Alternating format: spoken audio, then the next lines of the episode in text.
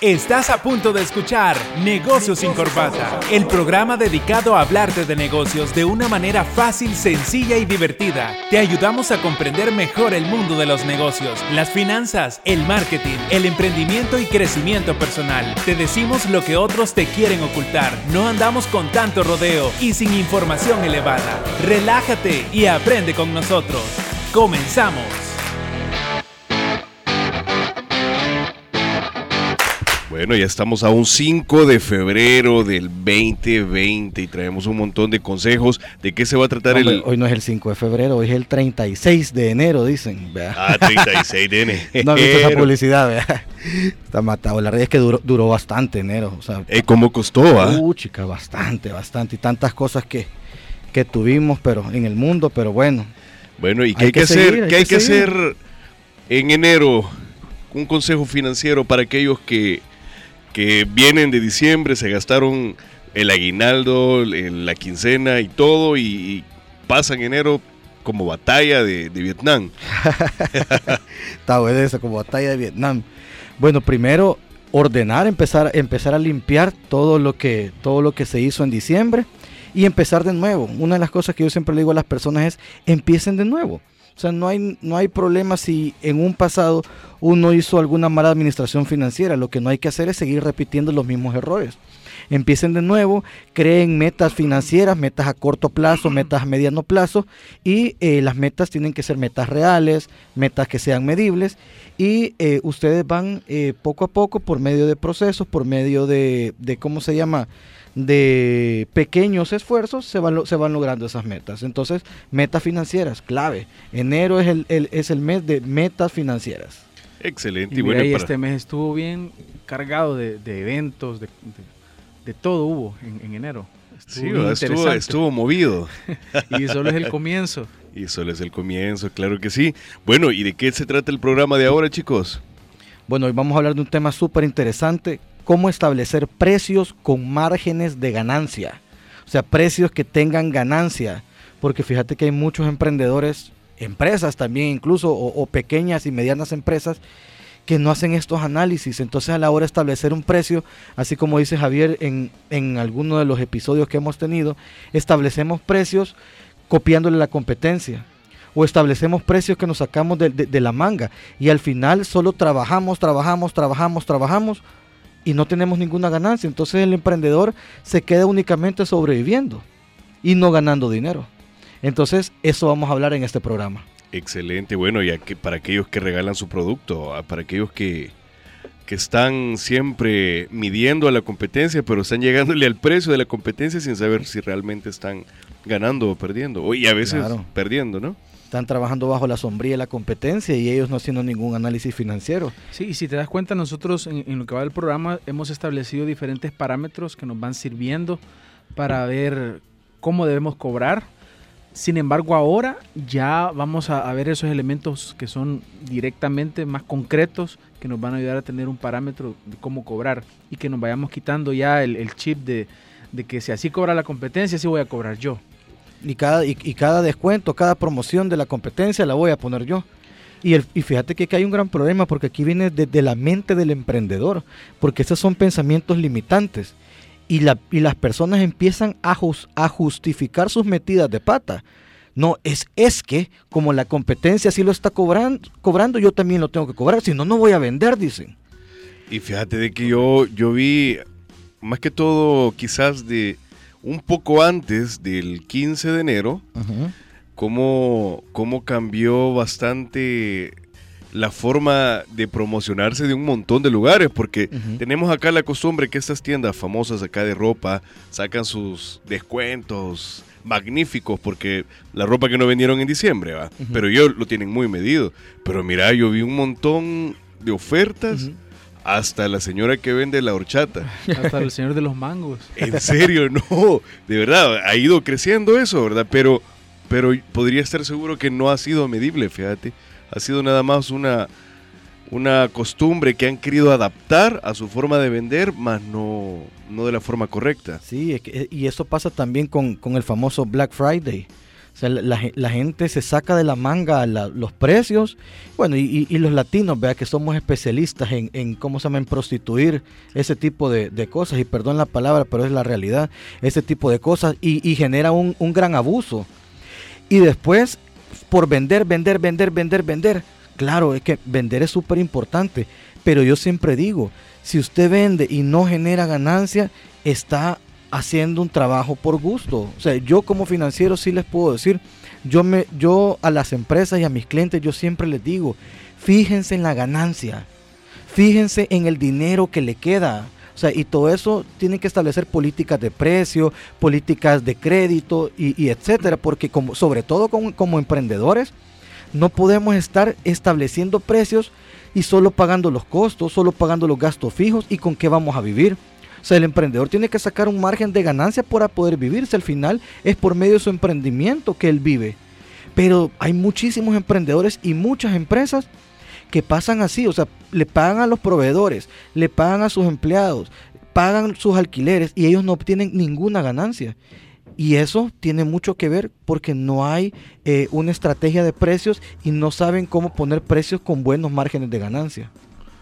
Solo se van a la venta solo ven desde el, punto de vista de la venta. y yo siempre digo que un emprendedor o un empresario, si todo lo ve bajo el punto de, la venta, no es el dueño del negocio, sino que lo está viendo como un gerente de ventas.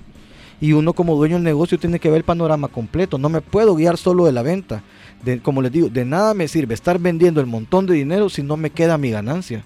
No estoy trabajando para mí, estoy trabajando para otro. Mira, y es correcto en el margen de ganancia que te queda ponerle un poquito o sacar de ahí un pequeño porcentaje para que vos empeces a publicitarte. Hablábamos la vez pasada de que la importancia de contratar los servicios de publicidad, este, buscar los diferentes medios donde vos podés llegar a tus clientes, la segmentación y todo eso. De ahí se saca o cómo sacamos ese pequeño presupuesto para eso. Porque eh, hubo una persona que hizo la pregunta, y la guardé ahí para...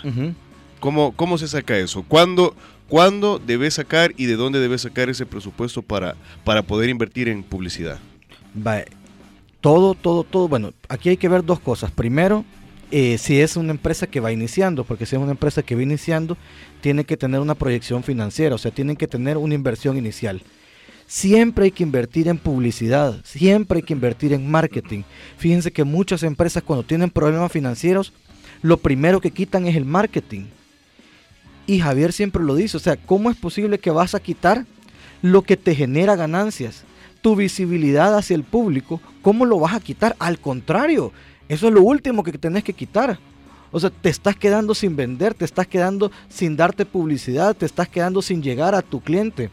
Entonces, sí, o sea, ¿de dónde lo, vas, ¿de dónde lo voy a sacar? Si es una empresa al iniciar, tiene que tener una inversión inicial y parte de esa inversión inicial es una inversión en marketing.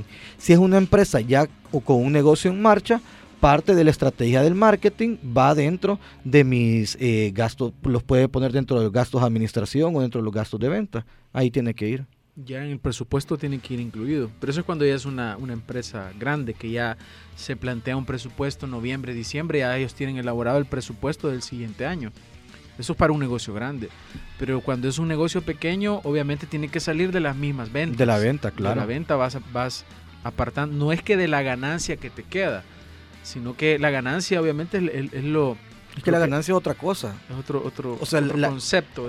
lo que se llama ganancia, o sea, ganancia per se, es lo que te queda al final después de pagar todos tus gastos después de pagar todos tus costos, y estamos hablando costos de, eh, costos de venta, o sea, mano de obra, materiales directos, otros indirectos, gastos administrativos, gastos de venta, gastos financieros o, deudas, impuestos, súper importante el tema de impuestos, alguna eh, algún ahorro o alguna eh, cómo se llama alguna previsión que tú tengas y al final es mi ganancia o sea, yo no puedo decir ganancia a que ah, eh, vendí mil dólares y mis costos son 500, gané 500. Eso no es ganancia porque te hace falta los gastos administrativos, te hacen falta los gastos de venta, te hacen falta los impuestos. Eso no es ganancia. Ganancia es lo que en contabilidad hasta el final la utilidad neta, o sea, lo que le queda al final al emprendedor. Por eso es que es tan importante los precios, porque de ahí viene todo. Y, lo que pasa es que cuando la persona se pone a analizar la parte de la ganancia antes de incluir todo esto, simplemente se está quedando corto y nada más dependiendo de la parte del marketing. ¿A qué me refiero? Que si yo invierto 500 dólares en publicidad y esos 500 dólares me hacen a mí o me generan en, cuanto a ventas 1500 dólares, estoy hablando que tengo una ganancia de 1000 dólares. Pero esa ganancia no, no es que, ah, gané esto. Pues sí, pero eso es en cuanto a lo que me ha dado de resultado el marketing. Pero después ya entra la parte financiera. Ok, no toquemos ese dinero. Veamos qué, qué es lo que falta pagar. Aquí hay que pagar gastos, gastos fijos, eh, costos variables. Eh, ahí está, hay que pagarle a proveedores. El IVA. IVA. Entonces ya empiezas a, a quitar de todo eso. Eso te generó el marketing, que es finalmente lo que hizo la publicidad, lo que hizo la estrategia que está detrás de la publicidad y, del marketing, pero posteriormente entra la parte financiera a, hacer todo el, juego estratégico ya del uso del dinero. Entonces son dos aspectos eh, diferentes, pero que se van integrando en el negocio. Y por eso es que nosotros hacemos con, Mario esta sinergia. En nosotros tenemos un diplomado llamado de doctor empresario, en el cual estamos enfocados en el nicho, nicho de los médicos y les enseñamos a atraer para ganar y una vez se gana, entra ahí el, profesional de, las finanzas a decirles cómo administrar eso que se ha ganado. Porque de lo contrario, así como te puede llegar mucho dinero, así se te va a ir. Entonces son conceptos diferentes que hay que tomar tomarlos en cuenta e integrarlos al negocio. Y hay que verlo como empresarios, hay que verlo como un todo. O sea, así como dice Javier, Javier es el especialista en atraer el dinero. Ok, Javier es el especialista en que esa caja de tu empresa empiece a producir, a producir dinero, a producir dinero, a que se te llenen tus bolsillos. Y yo soy el especialista a que el dinero se quede en tus bolsillos. Mira qué interesante lo que dice Javier. Porque hay muchas empresas que venden, venden, venden, venden, venden, venden, pero por una mala administración financiera, por una mala decisión de deudas, se van a la quiebra. Excelente estamos. se quedó callado, no, pensando, analizando. qué bueno, fíjate de que qué interesante, la verdad que esa sinergia de la que ustedes hablan, yo creo que muchos cometen el error y fíjate que hablaba con alguien para, para ponerlo en contexto y hay personas que llegan a confundir incluso que en sus ganancias está lo del tema del IVA. Ah, sí, mira, este es un tema súper clave y, qué bueno que lo tocaste. Se roban el IVA. Sí, y e, es que... Y, a, veces, se ven obligados a hacerlo, fíjate, en algunos casos. Y no es tanto, eso no es tanto el punto ese que se lo roben, sino que como no hay una estrategia de precios, como no hay un margen de ganancia fuerte en los precios, ¿qué les queda? Agarrarse del IVA. Pero el IVA, yo lo que siempre digo a los emprendedores, el IVA, yo en mis análisis financieros ni, ni, le hago caso, porque el IVA no es mío, el IVA es del gobierno.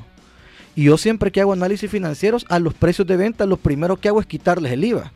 Claro, ustedes pueden hacer una estrategia con un profesional que sea experto en, temas de, de, ¿cómo se llama?, fiscales. Pero yo como financiero, yo lo que hago es quito el IVA. O sea, el IVA lo ignoro. No, no es ni, ni, del empresario ni de nadie. El IVA es del gobierno. Entonces el IVA, ese es un tema clave. Yo les recomiendo que cuando hagan análisis financieros para establecer precios, quiten el IVA porque no es de ustedes. Y lo que tú decís es cierto. Hay muchas personas que juegan con el IVA y le dicen a los contadores, uy, ¿y por qué me vas a hacer pagar tanto de IVA? Pero es que no es que le haga pagar tanto de IVA, sino que eso ha vendido. Lo que pasa es que no ha hecho una buena administración de sus precios, no tiene márgenes de ganancia altos de sus precios, entonces ¿qué le queda? Cree que el IVA es de ellos y no es así. Y es lo que el... Les duele soltarlo. Lo que el consumidor final les ha No, si a mí también me duele pagar a, los gobiernos, y sobre todo gobiernos corruptos de toda Latinoamérica. Pero hay que hacerlo. ¿Y qué vamos a hacer? Pues, o sea, sí, eso sí es si al final sea, eh, darle al César lo que es del César y a Dios lo que es de Dios, dice la palabra, ¿verdad? Entonces, ni modo. Pero, eh, o sea, a la hora de hacer análisis financieros, quítenle el IVA, porque el IVA sí, o sea, hay que pagarlo, si no, esto viene a afectar después la caja financiera de la empresa, o sea, viene a afectar el flujo de efectivo. Sí, mira, fíjate que sería interesante tal vez a un futuro tocar un tema solamente orientado a eso, porque yo creo que eso es un problema con lo que se van a evadir impuestos? No, no, cómo saberlo manejar de forma correcta e inteligente, porque creo que es una de las cosas con las que todo emprendedor se tropieza en algún momento. Claro. Y cómo no utilizarlo. Yo creo que a veces los emprendedores o sea, me han contado, me pasó al amigo de un amigo, que este, llegan a utilizar, se ven obligados a utilizar el IVA para comprar insumos, para pagar X, bla, bla, bla, bla, bla, y se van, yo creo que esto es como cuando, cuando tenés una tarjeta, estás trabajando en un lugar y te das un adelanto de salario.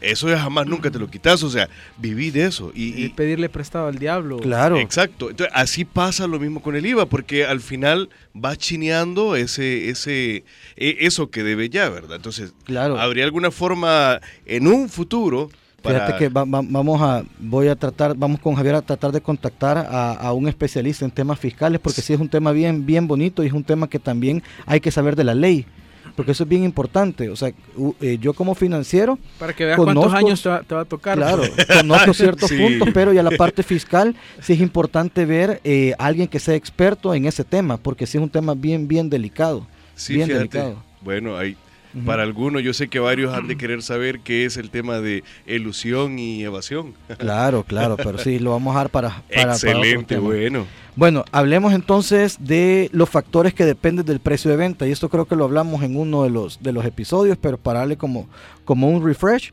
hay varios factores que dependen del precio de venta. O sea, no solo hay que verlo desde el punto de vista financiero, desde el punto de vista eh, de la competencia, sino que hay varios factores. Por ejemplo, la calidad del producto.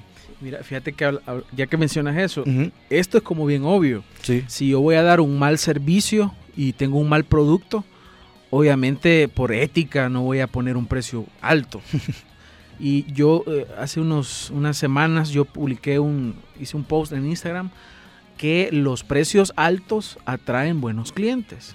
Los precios bajos generalmente atraen clientes malos, aquel, aquel cliente que, cuesta que te pague, que está molestando, un que jode por todo, un cliente que no paga bien, que no todavía quiere descuento el baboso. eso es ley, así es. Si vos tenés un precio alto y si tu marca obviamente tiene estatus, eh, obviamente puedes cobrar mucho, mucho mejor, ¿no? Entonces, este tema de la calidad del producto es bien obvio. Entonces, lo menciono porque una persona estaba reclamando que, entonces me puso al final, demos los servicios eh, de odontología a mil dólares todos. No se trata de eso. Obviamente vienen diferentes aspectos. Yo estaba hablando en un sentido general, porque si tú vas a tener un precio alto, y no digo caro, porque existe una diferencia entre caro y costoso. Caro es algo que no vale la pena costoso es algo que obviamente vale la pena y por eso tiene un precio más alto. Entonces, si tú vas a dar un precio que es costoso, significa que tu, calidad, la calidad de tu producto, la calidad de tu servicio va a ser de lo mejor. Entonces, vale la pena. Este es como lo básico y que todos debemos eh, preocuparnos porque tú puedes tener un puesto de, de agua de coco y tú tienes que dar el mejor servicio tú tienes que dar lo mejor, algo de calidad. Puedes tener una, cafetería pequeña, pero tú, tú, tienes que apostarle a tener algo de calidad, la experiencia, el producto, el mejor café, las tazas limpias, todo. Y sabes que ahora fui, fui a almorzar a una, a una comida china. Gastos hormiga. Gastos hormiga. ¿Y, qué, ¿Y qué nos pasó? Bueno, yo creo que mi esposa tal vez no se dio cuenta pero yo sí, lo, que pasó es que llegué y cuando la mesera nos, nos dio el, menú y levanta el brazo, sentí el, el estocón, necesitaba, necesitaba un desodorante. Entonces, imagínate lo, que pasó ahí, la experiencia, algo está, algo está fallando ahí. Entonces, después cuando llegan y te traen el producto también. Entonces, cosas mínimas, que te afectan en, la experiencia. Total. Eh, claro, tal vez otra persona hubiera sido, tal vez eh, hubiera tenido una reacción distinta, yo tranquilo, pero me puse a pensar eh, cómo puede afectar la experiencia y algo tan sencillo. Y el boca a boca, tú lo, lo mencionabas la vez pasada, que al final vos te sentís bien en un lugar y lo recomendás. Pero imagínate con esto, cuando te toque a vos dar referencia del lugar. Sí. Igual los baños. A veces va, llegar a los baños y no hay, no hay papel para secarte, no hay papel toalla, no hay este jabón, algo tan sencillo. Entonces, o a veces ponen un, un, botecito. Pero increíble, fíjate, eh, yo recuerdo, hay un, una gasolinera que está en la entrada de, Santa Ana. Que yo fui y felicité a las chicas, fíjate, no sé quién hace la limpieza, le dije, pero qué baño más bonito. Así limpio, realmente. Yo llevé a una de mis hijas, fue al baño y todo, ¿verdad? Y, vas y vas con la mayor desconfianza del mundo pero mira qué impecable. Sí. Y te da gusto, ¿me entendés? En- Por eso lo, lo menciono, porque he ido aquí a, muchos lugares, restaurantes, bla, bla, bla, y pésimo. O sea, no querés ni entrar, vas y decís, pues, y, y comparás si un baño puede estar sucio en un lugar, debe de ser igual la gente que está en cocina, y ¿me entendés? Correcto. y todo eso tiene engloba la calidad del producto. O sea, la calidad del producto es, es el todo de la empresa, producto, servicio. O sea, y tú lo puedes comprar. ¿Por qué, por qué un eh, Apple es, es más caro? Porque su calidad es mejor. O sea, as- así de fácil, su calidad es mejor, se vende de una forma mejor, o sea, desde la caja.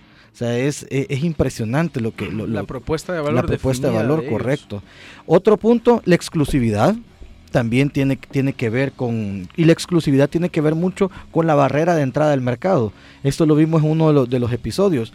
Si la barrera de entrada del mercado es fácil, o sea, es una barrera pequeña, obviamente la exclusividad del producto no va a ser, no, no, no va a ser tan buena.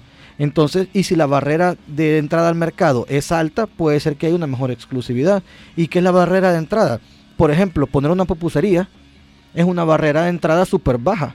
¿Por qué? Porque cualquiera puede comprar una plancha, empieza a tortear y ya estuvo, pues. Pero poner, por ejemplo, una empresa industrial, la barrera de entrada no es, no, no es baja, sino que es una barrera alta. Entonces hay exclusividad en este tipo de productos. La oferta y la demanda también tiene que ver con, con el precio. Eh, cuando te compran bastante, obviamente puedes subir precio. Pues, ¿Por qué? Porque tu producto es bueno, porque la gente lo quiere. Son diferentes tipos de- Cuando de, hay estrategias. escasez, escasez de producto, pero tú tienes el stock ahí, entonces obviamente eso va a hacer que el, Ujú. el producto se ponga más caro. Y esa puede ser una estrategia. Porque yo lo he visto en, en aquellas bebidas un poco amargas Ujú. que empiezan cómoda y después... Vaya, pero fíjate que en, en- en esas bebidas de sabores deliciosos, amarguitas, espumeantes, fíjate que ahí, ahí- ahí pasó algo, sobre todo en Centroamérica, del pacto de caballeros que ellos tenían de no llegar a, o sea, cada cervecería tenía su, su país, hoy eso se, se, se murió, ¿por qué? Porque se empezaron a vender a otras cervecerías de, de otras partes del mundo. Vaya, ¿qué es lo que está pasando ahorita? Lo que está pasando es que tú puedes encontrar esos productos súper baratos, o sea, productos que aquí venían de cervezas de alta calidad a un producto súper barato. ¿Por qué? Porque eh, la demanda. O sea, primero por la demanda y después por la oferta. O sea, hay un montón de oferentes en el mercado y la demanda obviamente en ese tipo de, de productos es grande. Entonces, como hay bastante oferta, es lo mismo, igual con los bancos. Fíjate que esto yo le digo a las personas, y es una estrategia que yo les digo.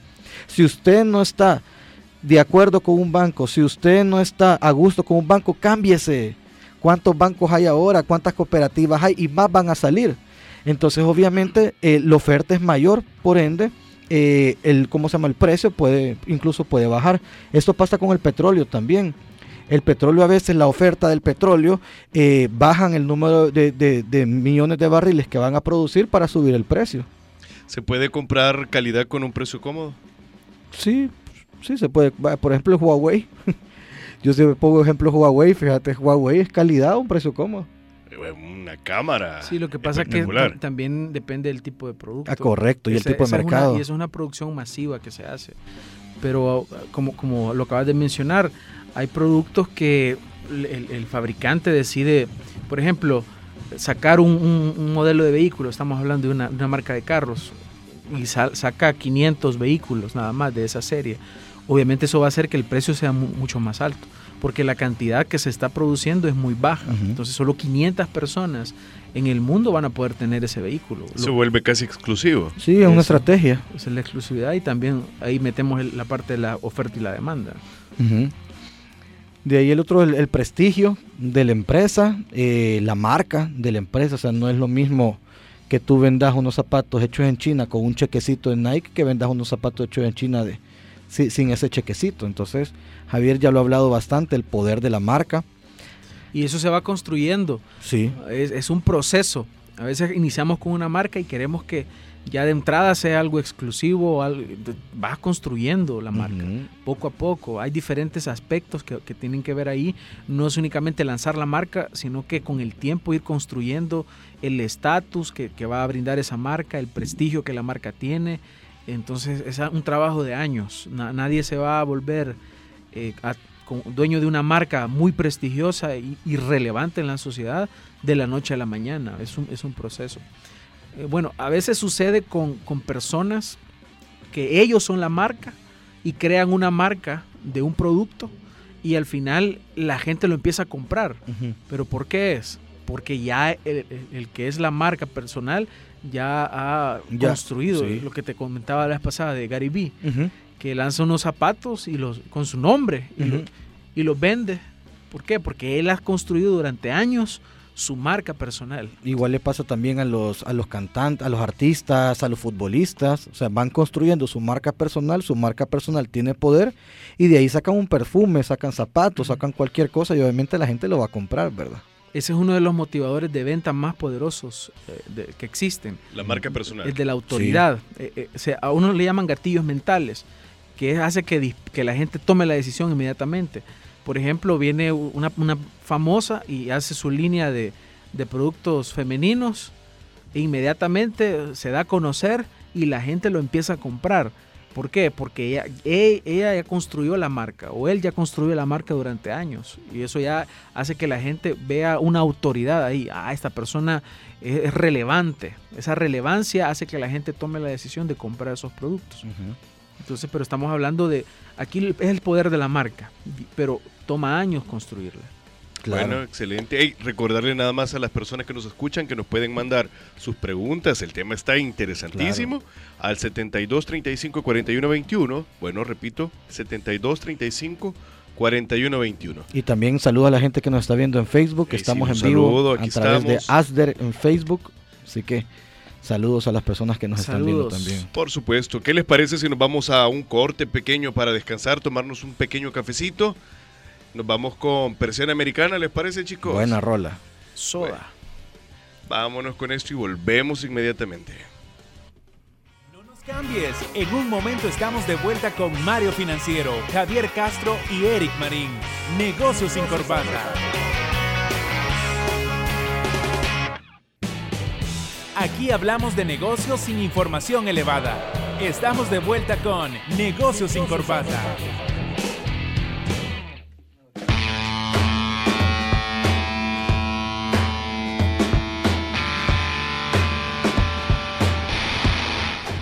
Bueno, ya estamos de regreso, chicos. Eh, recordarle nada más a las personas que nos pueden escribir al 72 35 41 21. Y bueno, continuemos con este temazo que yo ahí estoy anotando aquí abajo. Me llega, me llega. Sí, bueno, y eh, los otros factores es también la competencia, claro, la competencia afecta, hay que siempre estar pendientes, pendientes, ojo, no copiando, Y pendientes, fíjate que la gente es lo primero que toma la competencia. claro, y yo la, yo la, yo la dejo de último, porque hay otros factores adicionales. O sea, de qué me, de qué- relevantes. pues sí, fíjate que una vez me dijeron algo, eh, por lo menos en, en los servicios, cuando la competencia baje los precios, vos subirlos, me dijeron. Los de República Dominicana me dijeron eso. Y fíjate que mi competencia ya bajó los precios de los talleres, yo le volví a subir otra vez. Claro, yo lo hago por estrategia, un factor de diferenciación. Pero que hace la mayoría de gente, uy, no voy a perder venta en mi mercado. No, y, cuando lo, y cuando lo bajamos, cuando lo bajas es de forma estratégica. Claro, también de Como- forma como es- estratégica. Como, el, el taller que... como el taller de finanzas para emprendedores, que le hemos bajado un poquito el precio por una estrategia. Pero eh, siempre todo va amarrado de una estrategia comercial, de una estrategia de marketing, de una estrategia financiera. No es así nomás de que, uy, ya no me va a quedar, ¿no? O sea, yo siempre digo, el pastel alcanza para todos. Y ahorita así como se han abierto los mercados, que ya nosotros podemos llegar a cualquier país solo por, por medio del internet, por medio del teléfono, o sea, no, no, no, no es, ya no es una época como para, para preocuparse por lo que haga la competencia. Claro, si usted está en un mercado donde solo son dos o solo son tres, ahí sí está jodido. Pero la mayoría de mercados pues no, no son así. Ahí para esos mercados mejor pónganse de acuerdo los tres y mantienen un estándar de precios y, y ninguno sale afectado. Porque al final siempre, como decimos con Javier, cuando hay guerra de precios el que gana es el consumidor. Y las empresas son las que salen afectadas porque entre ellas mismas se devoran. Sí, ¿verdad? Ok, lo otro es la localización y la tendencia de mer- del mercado. Claro, si tú en, por, por eso es lo que hablamos de la ropa, ¿verdad? La ropa la ponen, por ejemplo, la ropa de frío la ponen barata en verano, la ropa de verano la ponen barata en invierno. Son estrategias, son estrategias. Ahí es cuando tenés que comprar. Cabal, ahí es cuando uno tiene que estar pendiente y comprar, vea. Sí, güey. Pues sí. O sea, ahorita comprar la sombrilla, no la vas a comprar en mayo. sí. Cabal. En mayo más caro. No, hombre, hoy voy a comprarlo de diciembre. Ajá, lo que quedó. Hoy va a comprar el arbolito. El árbol. El árbol de Navidad para diciembre 2020. Sí. No está bueno, está bueno. Bueno, hablemos entonces de los métodos para calcular el precio de venta. Así que los amigos que nos están escuchando y los que nos están viendo en Facebook, tomen papel y lápiz, porque esto les va a servir bastante, bastante para establecer precios con márgenes de ganancia. Ok, hay diferentes métodos, pero yo quiero hablar de dos métodos en especial. El margen de contribución es el método 1 y el otro método es por medio de la utilidad bruta. Ok, voy a empezar con lo de la utilidad bruta. La utilidad bruta es el método tradicional utilizan, por ejemplo, la mayoría de comerciantes para calcular el precio de venta de un producto, por ejemplo, tiendas de mayoreo, ventas directas, también lo que se llama el, el retail, ¿verdad? Entonces lo que hacen aquí es que determinan el porcentaje de utilidad que se debe de cargar al producto. ¿De qué depende esos márgenes? De los puntos anteriores. Ya cuando hablamos de márgenes de márgenes, estamos hablando de ganancias. Siempre que escuchen márgenes, ya tiene que ver con ganancia. Entonces, eh, lo, lo que hacen es eso. Luego, cuando yo ya tengo establecido ese porcentaje, lo voy a multiplicar por el costo de compra de ese producto y el resultado lo voy a volver a sumar al costo. Fácil. El costo del producto yo le voy a multiplicar un porcentaje de la ganancia que la empresa quiera ganar o que yo como emprendedor quiera ganar. Ese porcentaje, ese resultado que me dé, yo lo voy a volver a sumar al costo. Y eso me establece el precio de venta. Les voy a poner un ejemplo. Yo creo que con un ejemplo nos vamos a ir mejor. Una persona compra un producto en 200 dólares y calcula esta empresa o el emprendedor que su ganancia debe ser del 40%. O sea, esta persona debería de vender el producto en cuanto? En 280 dólares. Es una simple multiplicación. 200 por el 40%, ¿cuánto es? Ahorita estoy aquí buscando la calculadora. 200. Por el 40%, por 0.40 o por el Te sale 40%. 80. 80. 80. Ok, entonces esas- esos 80 es mi ganancia. Se lo tengo que sumar a mi costo. 280. Entonces ese va a ser mi precio de venta. 280 dólares. Esa es la forma por Sencilla. medio de la utilidad bruta, sencilla. Vamos a poner otro, otro ejemplo un poquito más grande. Si un emprendedor, por ejemplo, tiene de costos de producción 5 mil dólares y calcula que el porcentaje de ganancia sobre el costo de producción es del 60%, tendría de ganancia sobre el costo de producción 3 mil. 5 mil por el 60%, 5 mil por punto 60, ¿cuánto es? Bueno, y en total te sale 8 mil. Correcto, 8 mil. 5 mil por punto 60 son 3 mil. Ujú. A eso le sumo los 5 mil y eso debería ser el precio de venta total, 8 mil dólares. Si yo quiero, por ejemplo, calcular el precio unitario, en este mismo ejemplo de los 8 mil dólares, si por ejemplo yo compré mil unidades, ¿en cuánto lo tengo que ver? En, cuánto es el precio por unidad? Yo agarro los 8 mil dólares entre mil y el precio de venta sería de 8 dólares. Puras matemáticas de colegio. Así son las finanzas, sencillitas. Suma, resta, multiplicación y división, punto. Es que es sencillo, sin, sin, sin darse. ¿Y vos qué te salías de la clase de mate? Qué No, barbaridad. hombre. Si yo ver a las hipotas en la, en- en la tienda. Es Mira. que una novia me hacía las tareas. Mira, este, nosotros- Buen apalancamiento ese. Siempre, siempre decimos eso, que, que, bueno, en finanzas nada más necesitas la aritmética básica. Entonces, y la pregunta es, ¿cuándo vamos a utilizar los casos de factoreo, Mario? Que, que nos enseñaron. y sabes qué lo yuca, que yo creo que uno es, es el que se complica y no quiere verlo, sino que piensa, puya, pero es que ha de ser bien complicado el hecho de sacar todo, has- usar unas grandes fórmulas y tenés que elevar a tanta... No, hombre, eso no, eso no sirve. Tanta Es- potencia. mira, es, eso probablemente te va a servir en una empresa multinacional. O sea, en una empresa donde tengas que calcular ese tipo de cosas, pero mira, en la mayoría de Pero qué empresas. sencillo está, no la sirve. verdad. Aunque fíjate que ese no es el método que a mí me gusta. A mí me gusta más el método del margen de contribución. Por eso lo, voy a, lo, lo- lo vamos a hablar después. ¿Por qué no me gusta este método? Porque aquí no considera muchos factores. Aquí no considera el, por ejemplo, el factor del, o sea, cuánto voy a obtener por cada producto. O sea, este es un método así sencillo. Es, es como cuando vos pedís algo por internet. Ok, yo pedí un teléfono, me Y te costó... viene de- y- y me Pero costó, viene de verdad. me costó 100 dólares el teléfono. Ah, yo lo voy a vender en 150 para ganar 50. Y eso. Y lo vendes en 150 dólares. El problema es que así calculan muchos los, los precios de venta a los emprendedores. Y hay muchas cosas que se dejan a medias cuando yo calculo de esa forma los precios. Y al final no, no te da, porque no, no tomaste en cuenta los costos fijos, ciertos costos variables que habían ahí. Entonces, Sí, porque fíjate que por la utilidad bruta no puedo medir muchas cosas. O sea, solo, o sea, no, no podría medir el, ¿cómo se llama? Vaya, por ejemplo, si tengo diferentes productos, no puedo medir cuánto es, por ejemplo, el, el costo de mano de obra. Porque está muy escueta esta fórmula. O sea, esta fórmula es una fórmula, pero pues, sí, basiquita. O sea, es una fórmula de verdad para, no sé, para una Para tienda. hacer un cálculo para- rápido, o sea, tal vez, si estás... Claro, pero ojo, yo no les recomiendo esta fórmula. Esta fórmula yo se las tengo que enseñar, pero para mí es una fórmula bien mediocre. Y así es, esta es la fórmula que ocupa la mayoría de emprendedores que yo les hago asesoría. La mayoría de personas con las que yo platico es la misma fórmula que ocupan todos. Y ese es un gran problema, porque no puedo ocupar solo esa fórmula. Entonces borren los que escribieron. Cabal, sí, borren los que escribieron, olvídenlo, porque...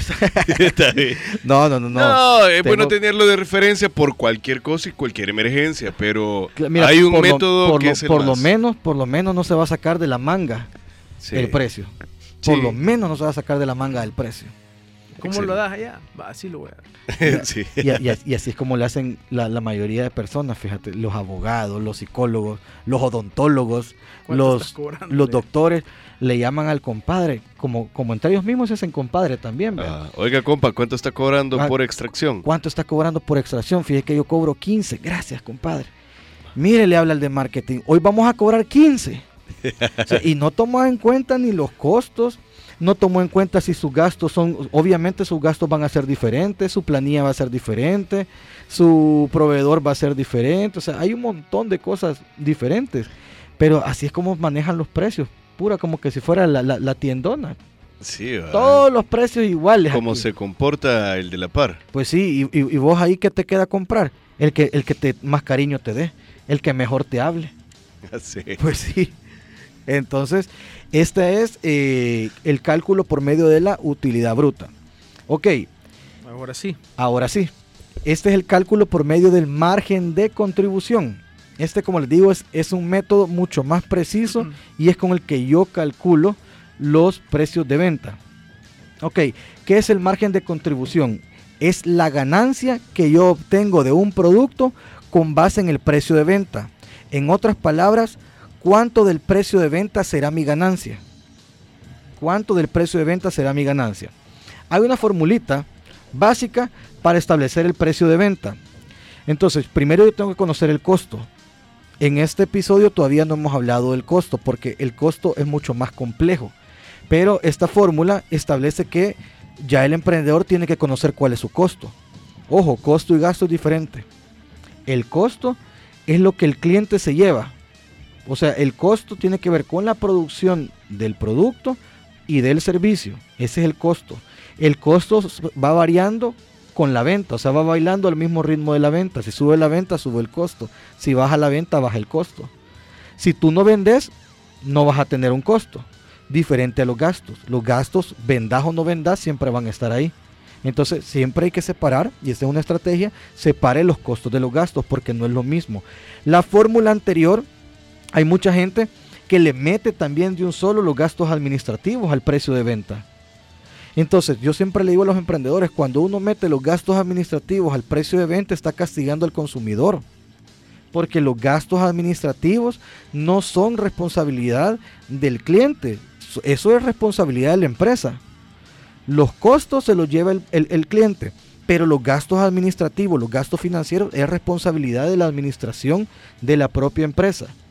Y, así hace la gente. Fíjate que agarran, me costó tanto, me pago de alquiler tanto, me voy a pagar yo tanto, le pago a la secretaria tanto, me da esto. Ah, pues a eso le voy a subir tanto y eso es lo que yo voy a vender. Y eso no es correcto. No es correcto. Entonces, Está mal medido. sí, totalmente mal medido, porque es como te digo, o sea, estás castigando el precio. Y cuando eso pasa, ahí vienen los problemas. La típica frase, es que no le puedo llegar al precio de la competencia. ¿Ya han escuchado ustedes esa frase? Ah, sí, Cantidad de veces. infinidad de veces. Es que no hay cómo hacer para llegar al precio de la competencia. Es que no me dan los costos. No me sale. No me sale, claro, porque está igual, porque cree que los costos son iguales a los gastos. Cree que es lo mismo. La gente confunde esas palabras. Costo es una cosa y gastos es totalmente diferente. Entonces, O sea, para- o sea, el punto aquí es que los, los, esos gastos administrativos no se los tengo que cargar al precio. No, ¿Y de dónde los saco? de la venta, del margen, del margen de ganancia. Por eso es esta fórmula. Ok. O sea, yo a esta fórmula le voy a incluir un margen al costo. Y de ahí yo tengo un precio de venta. Y después vienen los, eh, los gastos fijos. Y ahí hago lo que se llama el punto de equilibrio. O sea que con esta formulita yo voy a poder establecer un punto de equilibrio eh, correcto para mi empresa.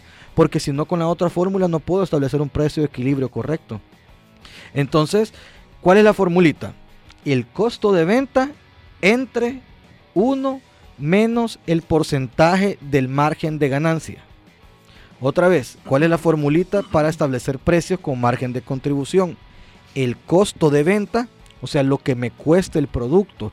El costo de venta se divide entre mano de obra directa, materiales directos y otros indirectos. O en otras palabras, lo que el cliente se lleva. Mira, ya le voy a pasar la factura de, de la asesoría a Eric, porque ahí lo veo. ahí- ahí lo No, veo. que- para hasta aquí, mira, hasta aquí se ven las teclas. ve. No, me llega, me llega. No, para, y- para eso es el programa, para impartirle valor a las personas. Entonces, esa es la fórmula. Costo de venta entre 1 menos el porcentaje de margen. ¿Por qué el 1? Porque eh, con, con el 1 le estoy quitando el costo. Así de fácil. El 1 es para hacer la inversa, o sea, le quito el costo. Un ejemplo, lo voy a hacer con un ejemplo. Si mi costo de venta de un producto es de 13.75, yo lo voy a dividir entre 1 menos 45%. ¿Qué voy a hacer primero? La fórmula 1 menos 45%. ¿Cuánto les da? 1 menos 0.45. No, 1 menos 45%. Pone 1 menos 45 y le pones el, el porcentaje. Te tiene que dar 0.55. Ujú. Ok, 0.55.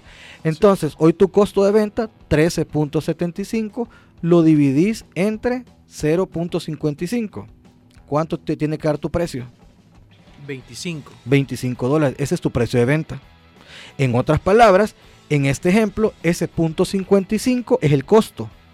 El 55% es el costo y el 45% es el margen. Siempre tiene que dar el 100%. Sé que en esta fórmula nosotros dijimos que queremos ganar un 45% sobre el costo. Eso es lo que está diciendo esta fórmula.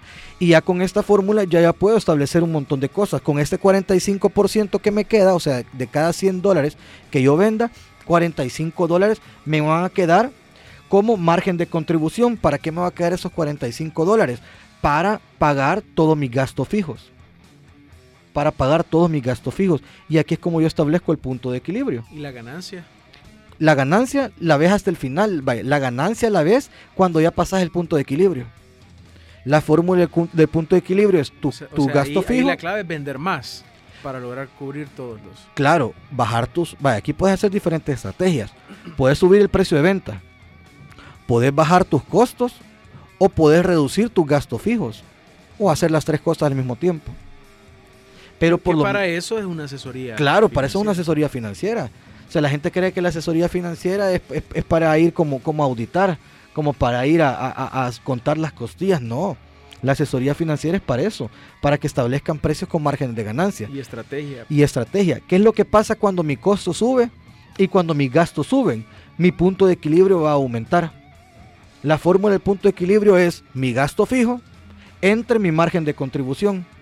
Eso me da el número de unidades o el, o el, o el eh, de que yo tengo que vender, el número de unidades que yo tengo que vender. Si por ejemplo mi punto de equilibrio son 100 unidades, significa que yo con esas 100 unidades que ya vendí, ya pagué mis costos y ya pagué mis gastos fijos. O sea, la empresa está tablas, se puede decir.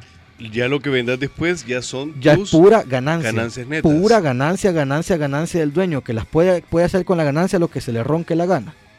Pero ya es pura ganancia. Entonces, mira qué interesante establecer un precio de venta con buenos márgenes de ganancia. Porque cuando tu margen es mayor, tu punto de equilibrio es mayor. O sea, vas a tener que vender menos. Y vender menos significa menos esfuerzo, menos clientes, menos problemas. Mientras si le subís a los gastos, vas a- si le subís a los gastos y se suben los costos, tu punto de equilibrio va a ser mayor. O sea, vas a tener que vender más, vas a tener que cansarte más, vas a tener que aguantar más clientes, etcétera, etcétera. ¿Qué les pareció esa formulita? Fue excelente, o ya. Re- has resuelto mi vida. sí, está excelente. Para más información, conéctese a mariofinanciero.com y ahí su asesorita. O síganos Pero en las fíjate redes. que sí, bien importante la asesoría, Sí. porque podrías, o sea, identificar quizás un problema tempranamente Claro. y poder vender realmente como deberías de hacerlo. Y fíjate que es interesante esta fórmula, ¿sabes por qué? Es interesante esta fórmula porque yo puedo agarrar diferentes productos o diferentes servicios y yo puedo establecer, o sea, yo puedo saber cuál de esos servicios es el que menos ganancia me da. Y este es un tema clave porque muchos emprendedores venden muchos servicios y muchos productos que le dan una mínima ganancia, en vez de enfocarse en productos y servicios que le dan mayor ganancia. O sea que lo que significa es, si me da menor ganancia, voy a tener que esforzarme el doble, el triple, el cuádruple por llegar al punto de equilibrio que el otro producto me podría dar. Fíjate que una vez un emprendedor me dijo, Mario, me dijo, si yo tengo mi producto a 100 y lo quiero vender en, en 1000, por ejemplo, le saco el no, el no sé cuánto por ciento, me dijo, le saco el cuánto, no sé si el 900 o algo por ciento. O sea, le estoy ganando 900 dólares. No le dije. ¿Y los gastos? O sea, él lo estaba viendo desde la fórmula número uno. sin contar todo lo demás. Y así, y así lo, así lo ven los médicos, así lo ven los odontólogos, así lo ven los psicólogos, así lo ven todos los, los, los- casi todos los, los independientes. Lo ven únicamente desde la desde la, la- la fórmula de la utilidad bruta. Y eso no está correcto. A mí me gusta más establecer los precios desde el margen de contribución. Los gastos fijos ahí después los resuelvo. Cabal, ahí después lo resuelvo. Y por eso la gente ahí anda en el montón de oficinas, oficinas de grandes lujos, comprándose los grandes carros, y lo que está haciendo es, está incrementando su punto de equilibrio, o sea, está subiendo su ganancia, está poniendo que su ganancia eh, sea mucho más lejos. Ey, qué importante es, es El- me, me gusta el silencio, fíjate, porque eso se llama no. tomar conciencia. sí, No, ahorita estoy pensando en que todos los cambios que tengo que hacer. la verdad os hará libre, ¿eh? Así es. Ya, ya están pensando todos los cambios que le tienen que hacer a los precios. Sí, fíjate, ¿no? Y todas las, las, las regadas que uno comete por, por pensar, porque ma- imagínate que eh, en muchas ocasiones atrás en mi vida había pensado como el ejemplo que acabas de dar de, de- de- de tu amigo, que, que piensa que le gana el 900% a algo, ajá, y no ha tomado en cuenta el montón de cosas que, que has invertido, que, que tenés que, invertir, que gastar. Y ya cuando le pones lo- ya cuando le pones los gastos fijos, ya ese 900% se te hizo el 10% nada más. Pero es por eso, porque establecen el precio únicamente, o sea, como que si fuera un, un- al- algo simple, sea, un interés simple. Ponen el precio, ah, quiero ganarle tanto, a esto lo voy a vender. No, pero no, no, no es así. A mí me gusta, como te digo, el margen de contribución porque también puedo hacer estrategias de costo. Cuando yo veo un margen de contribución que es pequeño y el costo es, es, es, es más grande, siempre eso, eso me tiene que dar el 100%. O sea, cuando yo lo veo desde el punto de vista del costo, me tiene que dar el 100%. Entonces yo ahí puedo implementar estrategias. Bueno, vamos a revisar los costos. Revisemos por qué el costo eh, es mayor. Revisemos estrategias de proveedores. Revisemos estrategias de compra. Revisemos estrategias de, de ¿cómo se llama? De, de la operación del negocio. Revisemos estrategias Pero- de, man- de, de materiales, de mano de obra, etcétera, etcétera. Pero se vuelve más complejo en, en negocios donde se vende producto, donde hay una producción de, de- obviamente del producto, Ah, claro. o sea, un proceso. Claro, porque tenés que ir en los- actualizando. Y en los servicios es un tanto distinto, es menos complejo por decirlo así. El- es que los, más fácil. en los servicios es más fácil. Fíjate que en, en- en los servicios no debería haber ningún problema. En los servicios el problema es el gasto fijo. Los servicios, el gasto fijo es grande. Por eso es que le recomendamos eso a los emprendedores. No se estén, o sea, una oficina de lujo no les va, no, no les va a dar mayores clientes. Esa es la mayor mentira del mundo. Yo he visto gente que, emprendedores que van a estas oficinas de lujo que están haciendo, tres meses duran ahí. Lo que nos contó Jenny en el, en el, en el episodio Sí, anterior sí, Ajá. es el, el claro ejemplo. O sea, por, por el lujo de tener una, decir que tu oficina está en tal lugar, al O final un, el costo o- o- fijo. o un carro. Ay, que tengo que llegar con la camioneta donde mis clientes para que me vean como soy. Y la casa la, la- la tenés con gotera. O sea, no, vea, no, no, no es coherente eso, pues, y, y un mejor carro no, no, no te va a dar mayores ventas, esa es la mayor mentira del mundo, o sea, esa es la mayor mentira, esa es una, bueno, no sé ni cómo decirlo, porque ya, ya me dijeron que no tengo que decir malas palabras, fíjate. ya me quitaron la esencia. Que a mí me gusta decir, mira, a mí me gusta hablar de los emprendedores, claro, o sea, a la cabeza, a la mente, para que reaccionen, porque hay muchos emprendedores que están dormidos. O sea, que no, no, no pasan del emprendimiento, siguen siendo autoempleados. Toda la vida autoempleados, empleados de, empleados de ellos mismos. No dan el salto al sistema, no dan el salto a crear una empresa. Entonces, eso es lo que queremos nosotros, despertar a la gente, que vea a la gente que sí se puede tener una empresa, sí se puede crear una empresa, sí se puede ser un, empre- un- un emprendedor con buenas estrategias y con buenas ganancias. A veces eso pasa, fíjate que uno ve a la competencia. Ay, ¿cuántos clientes tiene la competencia? Y así de pequeñita la ganancia. Y puede ser otros que con cinco clientes estén dando una mega ganancia. O sea, ¿Por qué? Porque lo están viendo desde el punto de vista de la ganancia. Así que emprendedor, empresario, gerente, lo que sea, tomador de decisiones, vea siempre todo bajo la ganancia. Si no le da ganancias, quite ese producto, quite ese servicio, aunque tenga el nombre de su tía, de su abuelita, de su mamá o de su hija. Quítelo. O suelte esos clientes, porque su- hay, clientes claro. que te generan más costos. Correcto. Javier. Hay clientes que te generan pérdida incluso. Hay clientes que son pura pérdida. Y esos clientes no valen la pena. Mira cuántos clientes quebró el gobierno. Y fíjate que yo creo que algunas, algunas empresas o emprendedores dicen, bueno, vamos a entrar con este precio, con ese cliente, porque así ya nos metemos en esa empresa. El problema es que no le vas a poder subir el precio. Sí, Ese es el ay, problema. Vamos a entrar a esta empresa con un super precio y después le vamos a subir. Ay, Dios. Ay, Te cambia, ¿va? Ese es, el- ese es un paradigma limitante. Ese es, no, no. Que, y sobre todo una empresa multinacional donde capacitan tanto a los compradores. No, olvídate. ¿Qué le vas a andar subiendo el precio? Si le subís el precio le estás incrementando los costos. Y si le incrementas los costos le estás quitando ganancia a la empresa. No, no. Y otro punto también importante desde el punto de vista financiero, el tema de las promociones. Cuando yo no conozco mi margen de contribución, pongo precios con promociones que pueden ser pérdidas también. O establecer precios que súper bajos que ni siquiera puedo alcanzar a pagar el costo. O a veces hay muchos almacenes, no sé si has escuchado que dicen eh, precio al costo. Sí. Esa es una gran mentira. O sea, no- A precio de empleado. no, eso, o sea, de- de- dejen de estar, eh, ¿cómo se llama? Eh, robándole al cliente. O sea, e- eso es engañar a la gente también. Precio de empleo.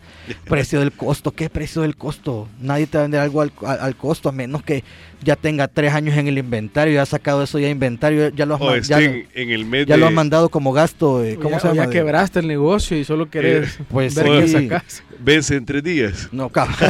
o eso tres días, no. O sea, tampoco es de engañar a la gente, pues. Entonces, no, no podemos hacer buenas promociones desde el punto de vista financiero si yo no conozco mi margen de contribución. Porque cuando yo pongo promociones, estoy bajando mi margen de contribución. Porque la promoción es parte del costo. Lo que yo estoy dejando de ganar al bajar ese precio es parte del costo. Sí. Uy, oh, qué interesante. La verdad que este programa daba para, para llegar hasta Sí. las 6 de la tarde, pero Pero Mario tiene un compromiso. Tiene un compromiso. No, es que tengo que ir a hacer mis sesiones de coaching porque estoy tomando, ya estoy, ya estoy por terminar la certificación internacional de coaching ejecutivo y necesito horas de vuelo, horas prácticas, entonces tengo que salir no, corriendo. excelente. Por eso vine así, disfrazado de licenciado. Vino con corbata. Ya nos quedan no, siete, no, eso, no. siete minutos para que escuchen ya de verdad las palabras que nos van a dar el Santo Grial para, para de verdad no, no, no, no regarla, pues. Vaya, el santo grial es Ya las digo, lo que pasa es que... busque te- un experto. No, es sí. el santo grial, busque un experto. Busque un experto en marketing como Javier, busque un experto en finanzas como, como, como, su anfitrión, busque un experto. Si usted no puede establecer precios con márgenes de ganancia, si usted es bueno para vender pero no bueno para los números, si usted es bueno para el servicio del cliente pero no bueno para las redes sociales, busque un experto, le va a salir muchísimo más barato. Eso al final es una inversión. Porque es una inversión? Porque después lo va a recuperar el retorno de inversión de contratar a un experto es mucho mayor que el querer hacer por usted mismo algo que no le ha dado resultados por tanto tiempo.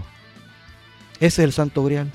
Excelente. Sí, y al final, bueno, a la larga te ahorras dinero, atraes más clientes, atraes más dinero. Y te quitas más estrés. Y te quitas más estrés. Sí, no, es que no, no es bonito. Sí, yo me acuerdo que antes uno se, yo me mataba trabajando y así la ganancia de pequeña, me mataba y me mataba y buscaba clientes y me iba a meter a empresas como cinco reuniones y no se concretó.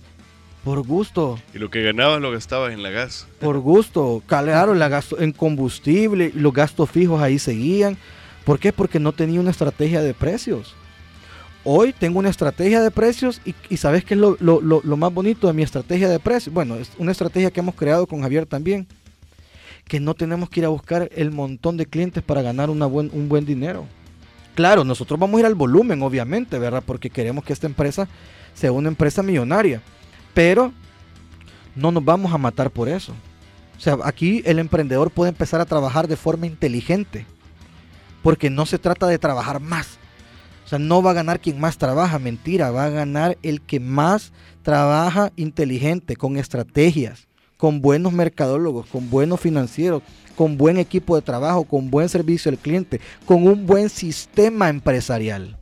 Y esa es la clave, crear un buen sistema empresarial. Y el sistema empresarial involucra todas las partes de un negocio, desde la propuesta de valor, la misión, la visión, la estrategia de marketing, recursos humanos, el tema contable, el tema financiero, el tema de ventas, etcétera, etcétera, etcétera todo el sistema tiene que ir caminando en la misma velocidad.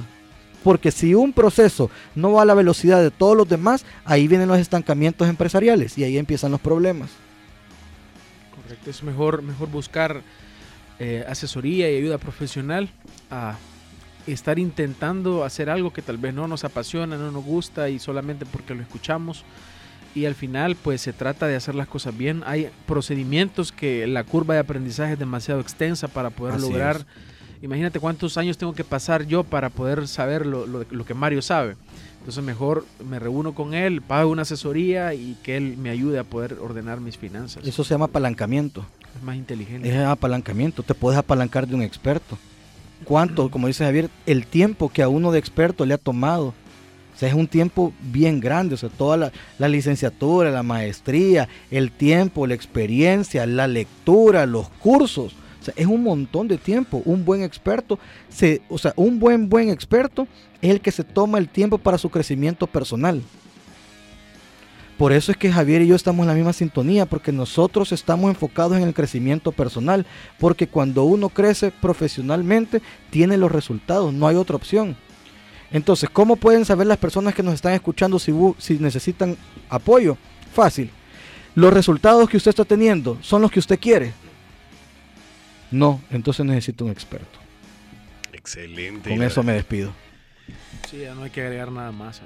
Excelente, no, hombre. Yo, bueno, como siempre, me voy nutrido. Me llega, me llega, me llega. Y también igual, pues, que, bueno, pues, porque eh, me imagino que así como esta información te ha llegado a ti, también a las personas que nos están escuchando. Recuerden que este programa igual va a estar en Spotify, en Negocios sin Corbata. Síganos en redes sociales, Negocios sin Corbata. Gracias igual pues a Asder, Javier, tus redes sociales. Javier Castro Marketing. Me pueden buscar en Facebook y en Instagram. ¿Querés aprovechar el espacio para hacer algún anuncio? ¿Cuándo vas a tener algún taller? taller? Bueno, yo estoy en redes sociales como Mario Financiero el 19, vea Javier, o 18 no me acuerdo, pero es en dos semanas el taller de finanzas para emprendedores. Tengo un taller de finanzas para emprendedores. También eh, con Javier estamos especializados en el rubro médico, en el rubro de la salud. Tenemos un diplomado que se llama de doctora empresario. Vamos a estar en Guatemala también en el mes de marzo. marzo. Vamos a estar en Guatemala el 19 de febrero. Es el taller de finanzas para emprendedores. Ese acá, no en Guate, acá. Ajá, ese es acá en El Salvador. Y el, de, el diplomado lo vamos a estar llevando también a, a Guatemala. También vamos a hacer el diplomado de forma online. Así que tenemos bastante información, bastantes contenidos en nuestras redes sociales. Síganos y en los que les podamos apoyar, estamos a la orden. Excelente, bueno, y es así como llegamos hasta el final de este programa. Eh, recuerden que pueden escuchar este programa en Spotify. ¿Cómo están en Instagram? Negocios sin corbata. Negocios sin corbata, Mario Financiero y Javier Castro Marketing. Bueno, y lamentablemente la parte que menos me gusta, el final del programa. Gracias por escucharnos. Un saludo y nos escuchamos el próximo miércoles a las 3.30, como es costumbre ya. Hasta pronto. Hasta pronto.